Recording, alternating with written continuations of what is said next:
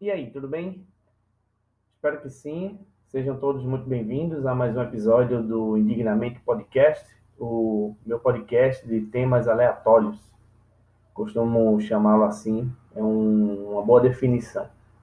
O único podcast que todo dia me dá a oportunidade de ser cancelado. Por isso que sempre peço para que vocês me levem a sério, mas nem tanto.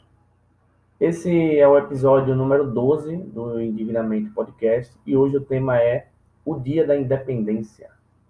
Se você está chegando agora nesse podcast, faça uma boa viagem, sentado, em pé, deitado na rede, comendo, descansando, estudando, dirigindo, navegando na internet. Todos vocês são excelentes pessoas só por estarem ouvindo esse podcast. Continuem assim. Então, bora começar o episódio de número 12, o Dia da Independência. Solta a vinheta.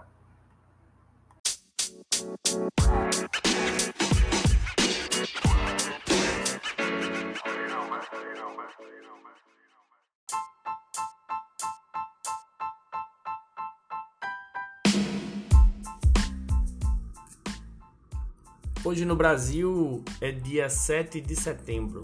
E antes que você questione dizendo que no mundo inteiro é a mesma data, Lembre-se que no Japão e na Nova Zelândia já pode ser 8 de setembro no momento que você estiver ouvindo este episódio. Mas no Brasil, nessa data, se comemora. E aqui eu uso aspas bem grande, vamos dizer assim. Se comemora a independência do Brasil. E quando eu coloco aspas em comemora, é porque não é bem uma comemoração, é apenas mais um feriado, porque independente mesmo, acredito que nem todo mundo se sente. Talvez você se sinta mesmo sem ser. Talvez você seja e não se sente. Talvez você realmente não é independente e sabe disso, mas finge bem. Cada caso é um caso, né? O fato de o Brasil ter conquistado a independência não faz de você também independente. É isso que eu estou querendo dizer. Eu acho que já deu para entender, né?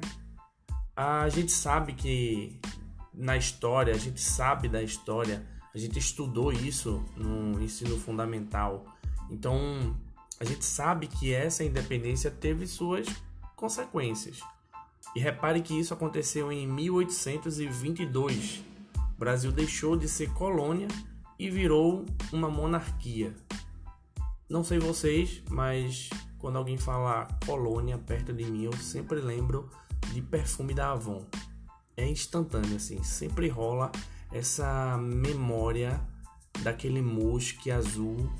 Quem já ganhou de amigo secreto, que podia ser aquele amigo secreto de até 15 reais, sabe de qual mousse eu tô falando. Se você não ganhou, provavelmente é porque você deu. Mas enfim, voltando. Eu realmente não lembro de muitos detalhes daquela época, até porque eu não estava lá e também não estava em todas as aulas de história. Mas tem um fato nesse período que eu realmente nunca esqueço. Esse fato é o seguinte: por meio de Dom João VI, em 1817, antes da independência do Brasil, foram tomadas algumas medidas que permitiram a construção de universidades, teatros, bibliotecas, etc, etc. E aí vários artistas e intelectuais estrangeiros vieram para o nosso país e a circulação de conhecimento no país aumentou consideravelmente. Apesar disso, a situação era razoavelmente estável, com exceção de Pernambuco, que sediou naquele ano, 1817, a Revolução Pernambucana. Para quem não lembra, a Revolução Pernambucana, que também ficou conhecida como a Revolução dos Padres, foi um movimento de caráter liberal e republicano que explodiu exatamente assim no dia 6 de março de 1817.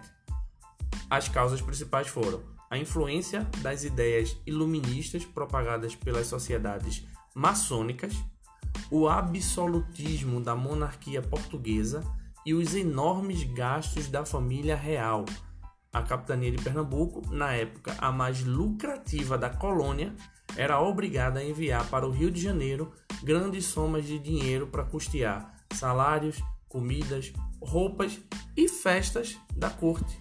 o que dificultava o enfrentamento de problemas locais, como a seca que ocorreu em 1816.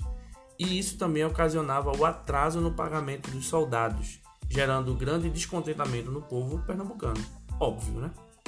E isso me fez entender um pouco quando foi que surgiu o nosso ranço com o povo carioca. Claramente foi nessa época. Eu não tenho a menor dúvida que foi nessa época. Também o nosso desprazer só de ouvir a palavra maçonaria, porque é uma palavra que realmente gera um sentimento assim de não somente de desconhecimento, de, de engano, sabe? E também perceber que o povo pernambucano é um povo foda. E não é de hoje, né? Tá aí a prova disso na história, na nossa revolução pernambucana, do porquê a gente já se coloca à frente e muitas vezes é, luta mais por justiça de maneira efetiva. Enfim, não vou entrar nesses detalhes porque não é o foco aqui. Mas vocês é, entendem né, onde eu quero chegar. Ou, tipo, é uma pena, claro, nem todos conseguirem se enxergar assim. Tipo, o pernambucano é um, é um povo é um povo forte, é um povo foda.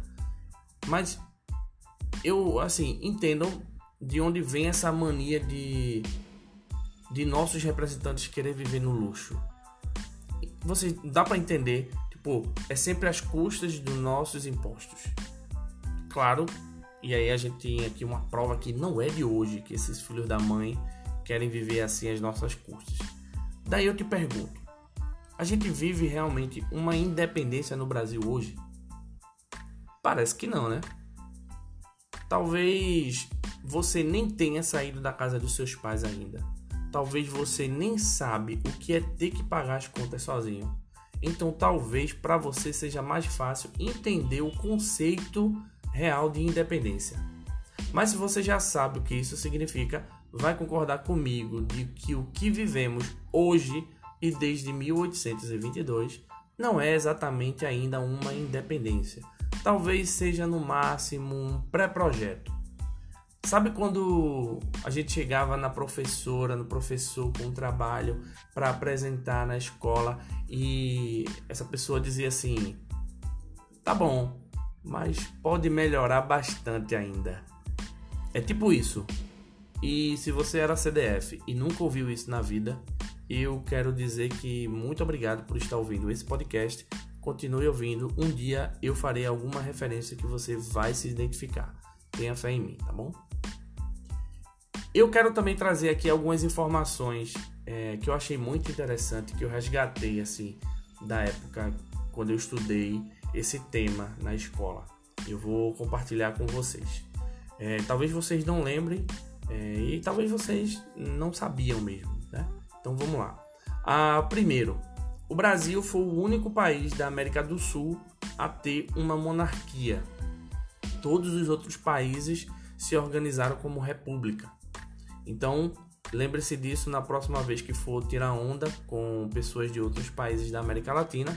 Eles talvez possam lembrar desse fato e usar isso contra você. E será muito bem usado, diga-se de passagem.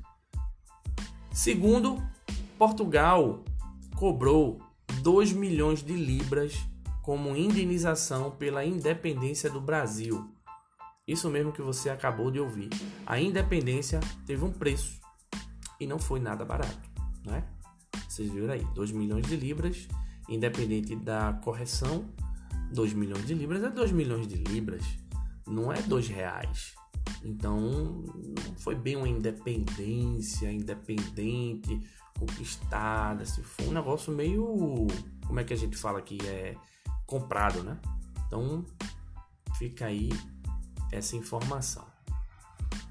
Lembrando que isso foi cobrado e pago depois de Portugal explorar, dominar e esguiçar o país.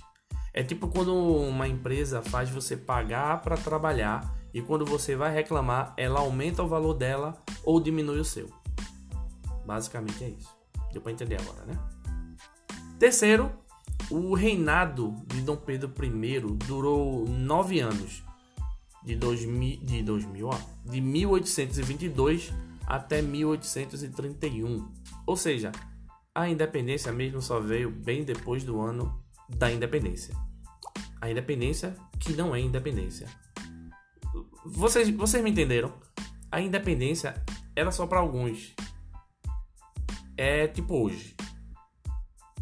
Eu sou comediante pernambucano, nasci em Recife e tenho muito orgulho disso. Inclusive eu tatuei nas costas as coordenadas do Marco Zero de Recife, a cidade onde eu nasci, para que a cidade esteja literalmente comigo para todos os lugares que eu for. E o dia da independência para mim foi quando eu saí de casa e pude fazer minhas próprias dívidas sem meus pais me controlar. Que no começo foi péssimo, mas depois, rapidamente eu aprendi que o cartão de crédito da CA era a maior roubada. Hoje, o Dia da Independência do Brasil, para mim, significa o Dia da Independência de Pernambuco. E é por isso que eu me orgulho muito e carrego no peito, quer dizer, nas costas, esse lugar para qualquer lugar do mundo que eu pisar. Então, eu vou ficando por aqui. Esse foi mais um episódio do Indignamente Podcast. Para me enviar qualquer coisa, menos nudes, o e-mail é omanumessias@gmail.com. E se você conhece alguém que merece ouvir esse episódio, de preferência carioca, envia para essa pessoa e digita ou manda um áudio dizendo assim: "Aqui é Pernambuco até a morte, caralho". Beleza? E se você quiser continuar esse papo, basta me seguir nas redes sociais. Pesquisa aí por arroba Messias. Eu tô no Twitter, no Instagram, no TikTok e no Facebook. Na descrição desse episódio você encontra os links das minhas redes. Então é isso. Eu vou ficando por aqui. Me leve a sério, mas nem tanto. Até o próximo episódio do Indignamente Podcast.